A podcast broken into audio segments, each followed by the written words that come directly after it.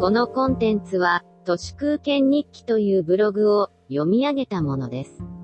2020年10月31日土曜日、いわゆるバブル世代は、今50代ですけれど、表だって彼らのことをバブル世代というのもなんなので、やんわりとなんて呼ぶかといえば、なんと次世代シニアです。普通、次世代なんちゃらといえば、なんか先進的なものが来るはずが、次世代シニアです。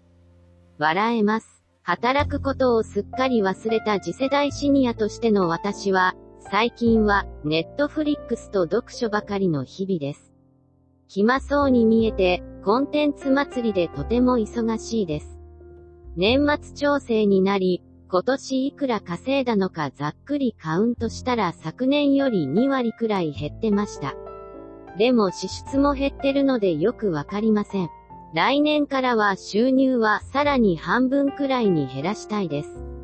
金より時間ですし、円よりも絵西の縁が大切です。朝起きてコーヒーを飲みながら Netflixスタート。 Netflixはもはや単に映画とかドラマの過去を見るアーカイブではなく、現在の質の高いコンテンツが集まるフロントラインだと思います。ネットフリックスを見るために、働く時間を減らしている、と言っても過言ではありません。一言で言えば、ネットフリックスとは、 Creative Commons、ですし、 contents driven のプラットフォーマー、だと思います。半世紀前のインテリが世界文学を貪るように読んでいたとすれば、これからのインテリは、ネットフリックスだろうなと思います。今年も赤字決算の東芝が今更地上波のテレビ番組を最大1週間全録できるレコーダーを発売しましたけど、パナソニックとかの昔の製品に比べればかなり。安いにもかかわらず、もはやテレビコンテンツの全録なんてまるでいらないなと思います。ネットフリックスがクリエイティブコモンズであるのに対して、地上波コンテンツは菅義偉チャンネルでしかありません。内閣にとって都合の悪い内容は自主規制されてしまい、まさに面用な草の根のファシズムが応一しています。私のこのブログも書き始めて4年以上経ちましたが、ハテナブログのプロという有料コースの契約が今年の12月に切れてしまいます。2年分まとめて先払いしていたものが終わります。再契約するか否か迷っていたのですが、これを機にノートに移ろうと思います。はてなブログの有料とか、もういらないんじゃね？と思うからです。テキストと音声なら、YouTube なんて無料で公開できますし、はてななんてもうオワコンかもねって思います。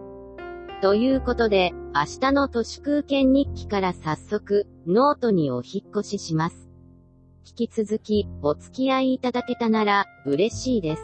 内容はあんまり変えるつもりはありません。雑誌、文学界におけるエッセイのようなものを書けたらいいなとは思うのですが、なかなかそのようにはなりませんね。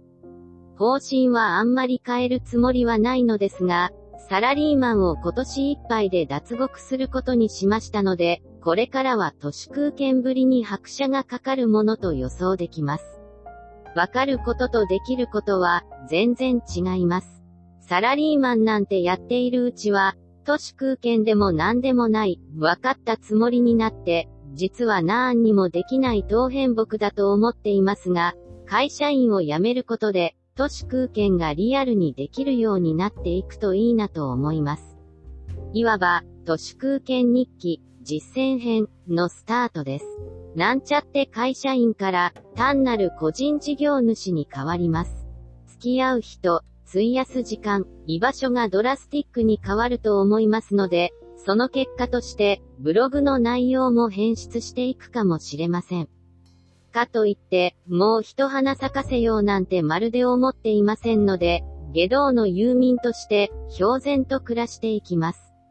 以上、本日も最後まで、誠にありがとうございました。人の行く裏に道あり花の山。